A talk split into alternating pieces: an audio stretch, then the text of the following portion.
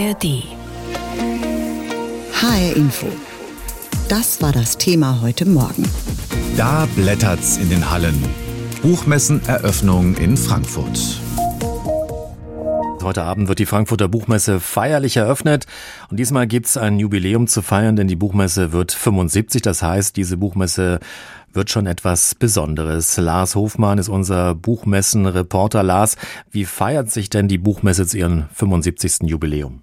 Naja, es gibt nicht nur auf dem Messegelände, in den Hallen, Lesungen, Veranstaltungen, sondern auch in der ganzen Stadt, zum Beispiel in Buchhandlungen. Das Besondere ist, äh, dass die Buchhandlungen, die sich sonst solche Autoren teilweise gar nicht leisten könnten, das von den Verlagen bezahlt bekommen. Das heißt, da findet einiges statt. Ähm, es gab eine Aktion gestern vor der Paulskirche in der Frankfurter Innenstadt. Da wurden 75 Stühle aufgestellt. Und wenn man mit dem Handy hingeht und den QR-Code, der dranhängt, ähm, einscannt, dann äh, kann man sich äh, Geschichten von Prominenten, von Autoren, von Verlegern anhören, die ähm, ihre ja, Erinnerungen, Verbindungen mit der Buchmesse ähm, da beschreiben. Diese Stühle stehen jetzt auf dem Gelände hier. Also da versucht man einiges auch symbolisch ähm, diese 75 hier zu feiern. Buchmessenchef Jürgen Boos hat ja im äh, Vorfeld gesagt, die Messe soll dieses Jahr eine Plattform sein für den demokratischen Austausch. Sie werde eine Demokratiemesse. Wie und wo zeigt sich das denn deiner Meinung nach? Ne, das ähm, zeigt sich eigentlich wie immer fast ähm, in vielen ähm, Podiumsdiskussionen, Gesprächsrunden, auch bei Diskussionen mit einzelnen Autoren, die lesen. Da geht's um ähm, aktuelle politische Themen. Aber äh, wenn man als äh, normaler Besucher über die Messe geht, äh, kann man das fast übersehen. Man muss sich da schon gezielt äh, drum kümmern, sich äh, dafür anmelden, sich das raussuchen. Aber da findet sehr viel statt.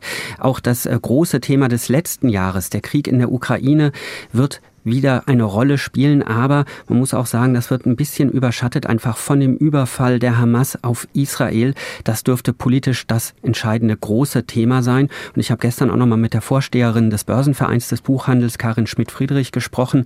Die hat auch gesagt, die Buchmesse ist aus ihrer Sicht einfach auch eine Möglichkeit eben für politische Diskussionen.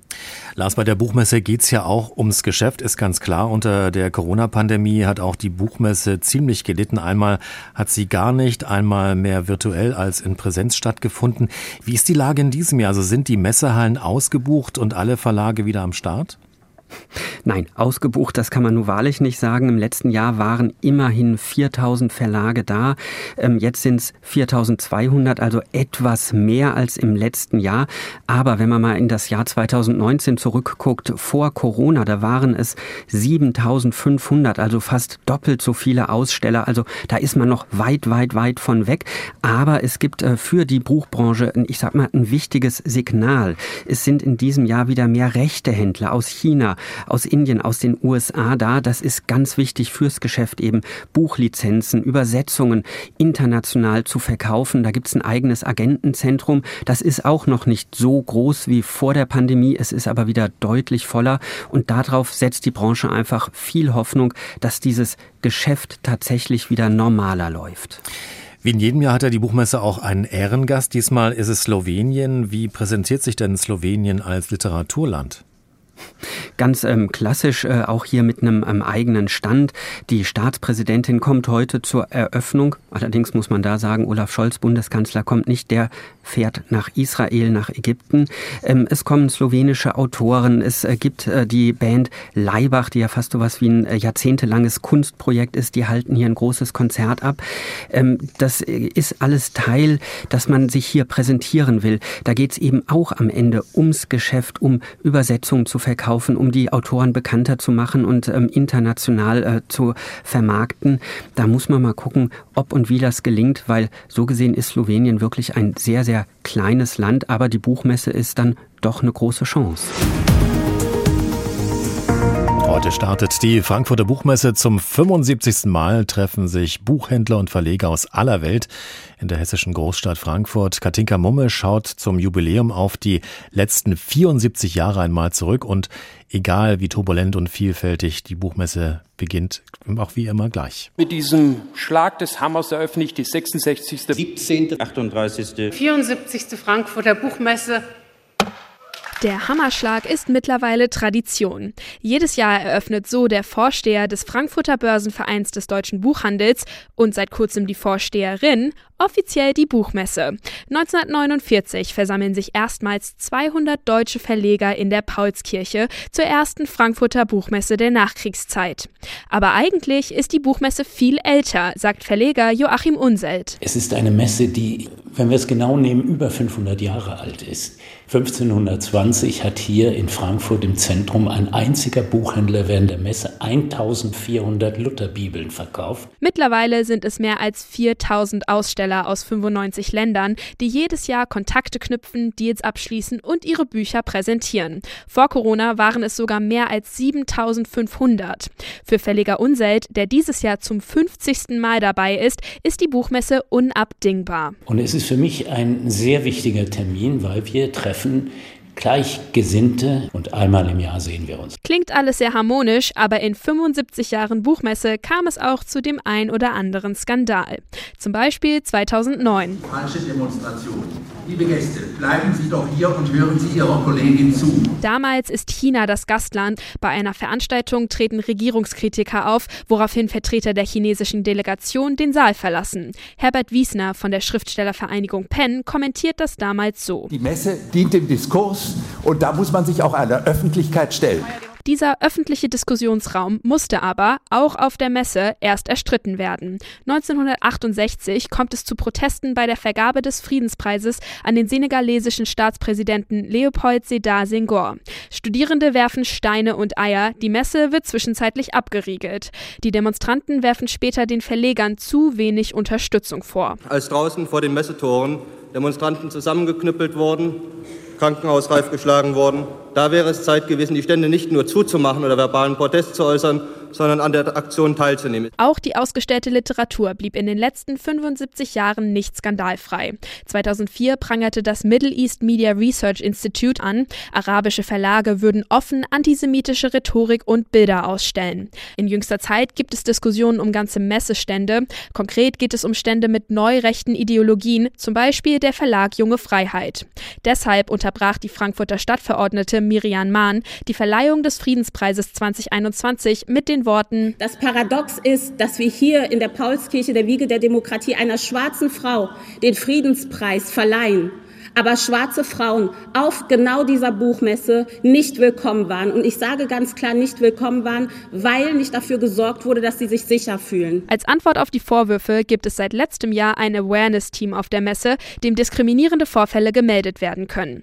Wie schaut Buchmessendirektor Jürgen Boos jetzt in die Zukunft? Die Buchmesse wird es ganz sicher in 10, 20 Jahren geben. Wir haben ja gerade durch die Pandemie festgestellt, dass das Digitale äh, diese persönlichen Begegnungen überhaupt nicht ersetzt. Je globaler die Welt wurde, desto wichtiger ist es, persönliches Vertrauen aufzubauen. Wenn wir uns einmal im Jahr sehen können, ja, wirklich, die ganze Buchbranche, das geht nicht am Bildschirm. Soweit also Jürgen Boos, der Direktor der Frankfurter Buchmesse. Und auch meine Kollegin Doris Renk hat heute Morgen mit ihm gesprochen und sie wollte halt von ihm wissen, die Frankfurter Buchmesse, ob sie jetzt wieder an ihre alte Stärke anknüpfen kann, wie in der Vorzeit der Pandemie. Es kommen also wieder mehr Aussteller, aber längst nicht so viele wie vor Corona. Ganz sicher, weil die persönliche Begegnung steht so massiv im Vordergrund. Wir haben uns ja jetzt die letzten Jahre die internationale Verlagsbranche, die Autoren nicht wirklich treffen können. Ja, und das, was bei, im Verlagsgewerbe im Vordergrund steht, ist ja tatsächlich, dass man Vertrauen zueinander hat. Und das kannst du nicht am Bildschirm herstellen. Insofern glaube ich, werden wir eine sehr lebendige Messe haben.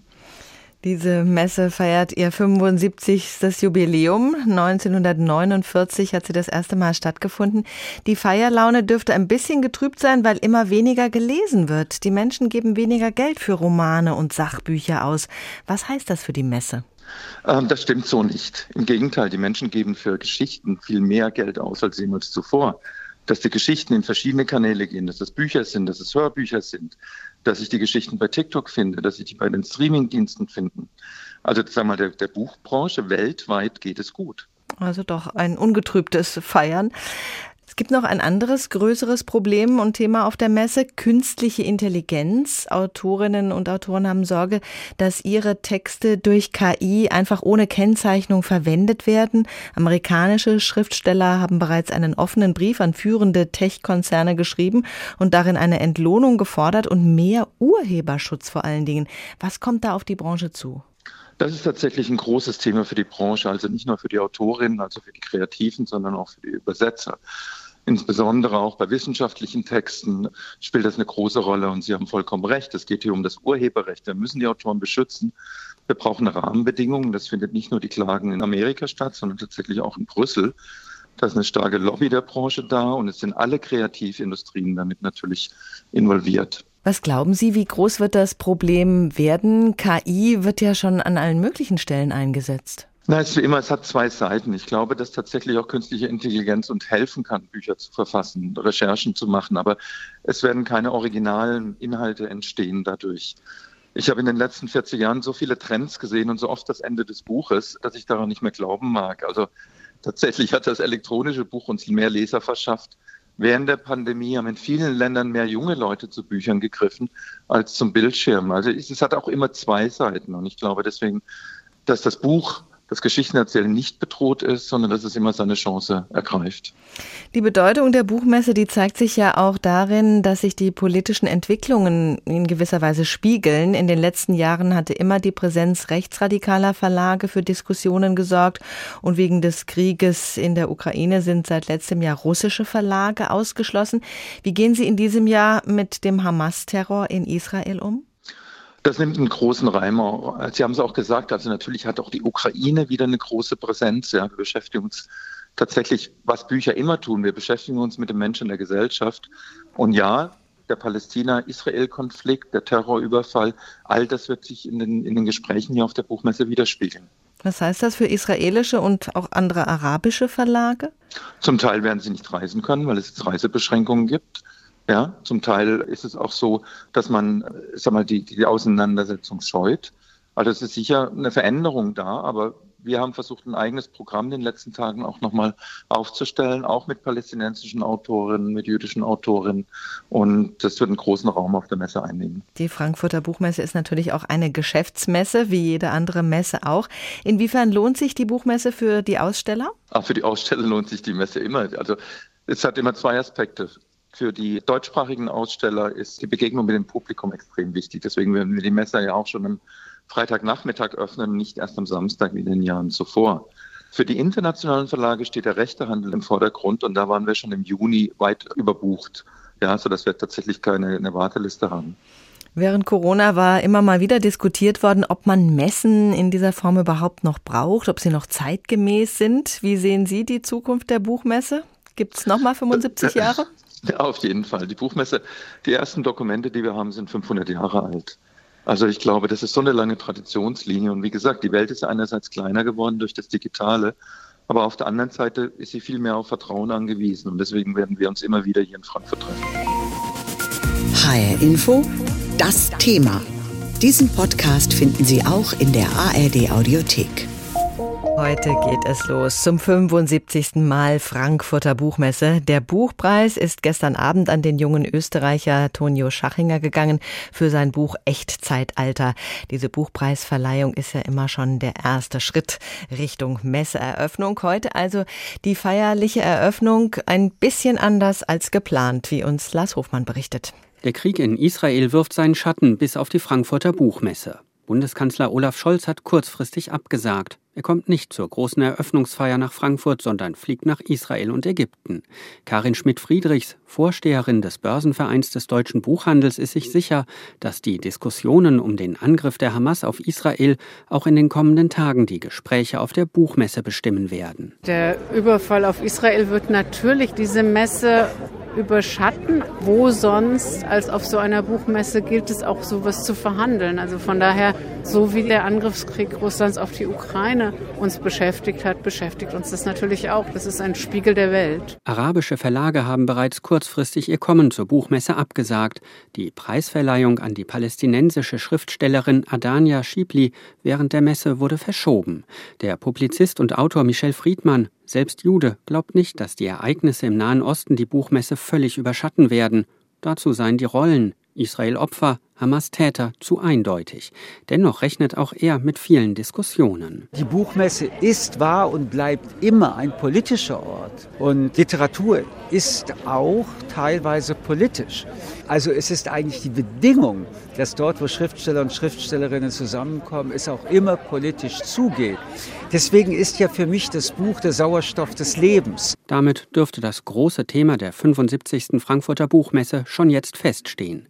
Ehrengast ist in diesem Jahr Slowenien. Neben slowenischen Autoren kommt auch die wohl bekannteste slowenische Gruppe Leibach und tritt während der Buchmesse auf.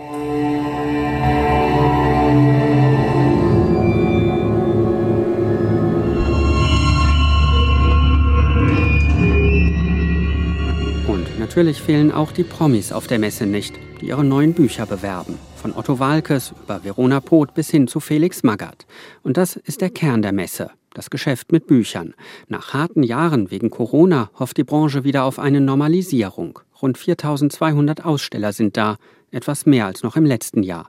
Und Jürgen Boos, der Direktor der Buchmesse, hofft, dass auch wieder mehr Besucher kommen. Immerhin sind Verlage aus China, Indien und den USA nach Frankfurt gekommen.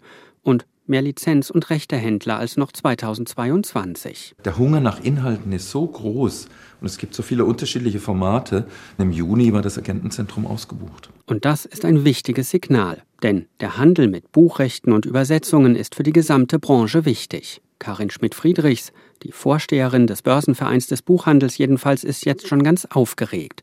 Nicht nur, weil sie selbst als Verlegerin über die Messe geht, sondern auch mit Blick auf den Abschluss der Buchmesse die Verleihung des Friedenspreises des deutschen Buchhandels. Für mich bildet schon den Höhepunkt der Sonntag um 11, die Verleihung des Friedenspreises des deutschen Buchhandels an Salman Rushdie. Das wird nicht nur einer der Höhepunkte dieser Messe, sondern wahrscheinlich wird es einer der Höhepunkte meines Lebens. Die Buchmesse läuft noch bis Sonntag. Ab Freitag haben dann nach den Fachbesuchern auch Privatbesucher Zugang. Die erste Buchmesse, die fand im Jahr 1949 in Frankfurt statt, damals noch in der Paulskirche.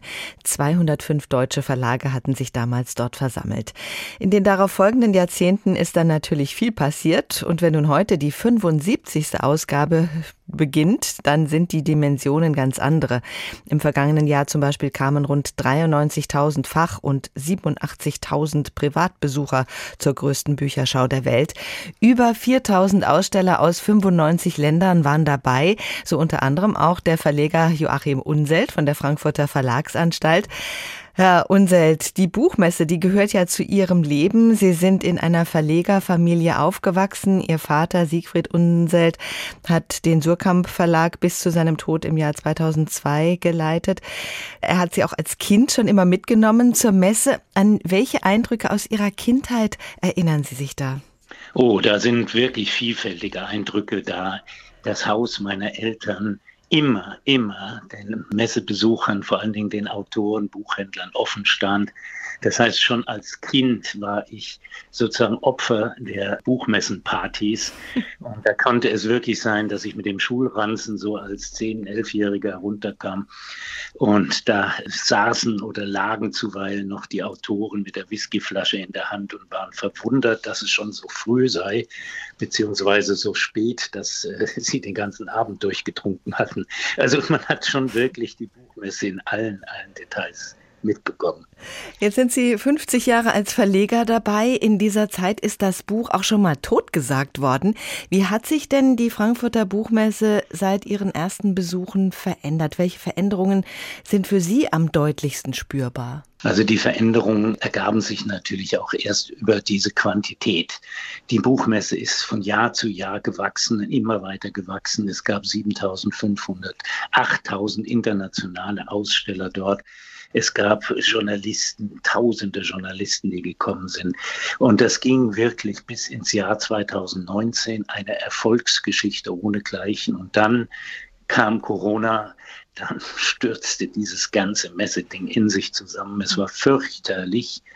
Wir haben jetzt 2023 die große Chance, wieder an das Jahr 2019 und an die Erfolge anzuknüpfen. Es haben sich wieder 7000 Aussteller angemeldet.